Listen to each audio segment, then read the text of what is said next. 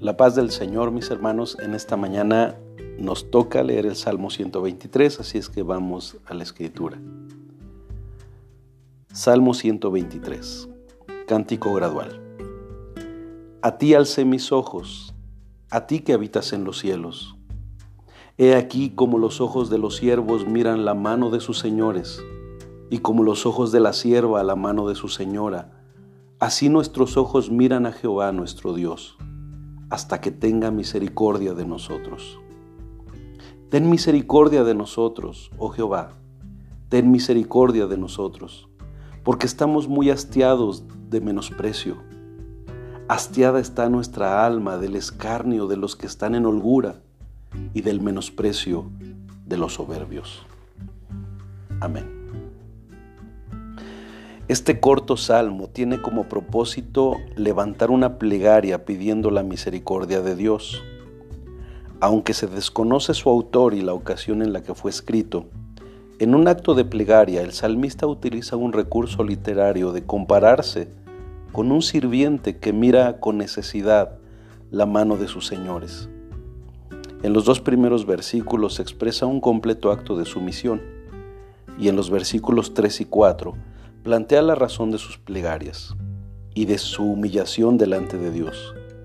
Y esta es pedir la misericordia del Señor, pues están hartos de las burlas y menosprecio de aquellos que viven en mejores condiciones que ellos, probablemente paganos que tenían una mejor situación de vida.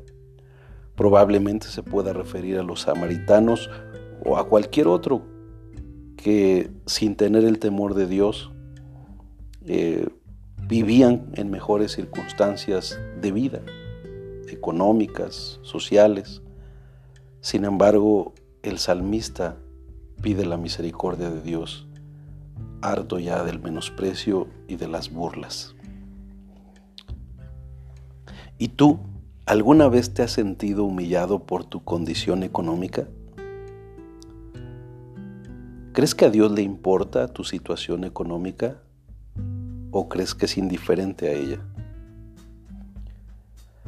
Que hoy entiendas que la voluntad de Dios siempre será prosperar a su pueblo, aún en el área económica, pero también que entiendas la necesidad que tenemos de ser obedientes a sus mandamientos y llevar una vida de integridad para que nuestras oraciones lleguen delante de su presencia, no tengan estorbo y nuestra vida se llene de paz y también de holgura como muchas veces los incrédulos viven con esa holgura.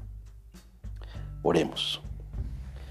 Señor, que hoy a través de este salmo podamos entender que la prosperidad económica es una bendición de parte tuya y es un llamado bíblico también, pero que entendamos que el requisito para gozar de eso es la integridad.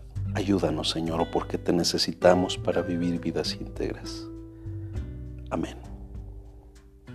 Hermanos, que tengan un excelente día.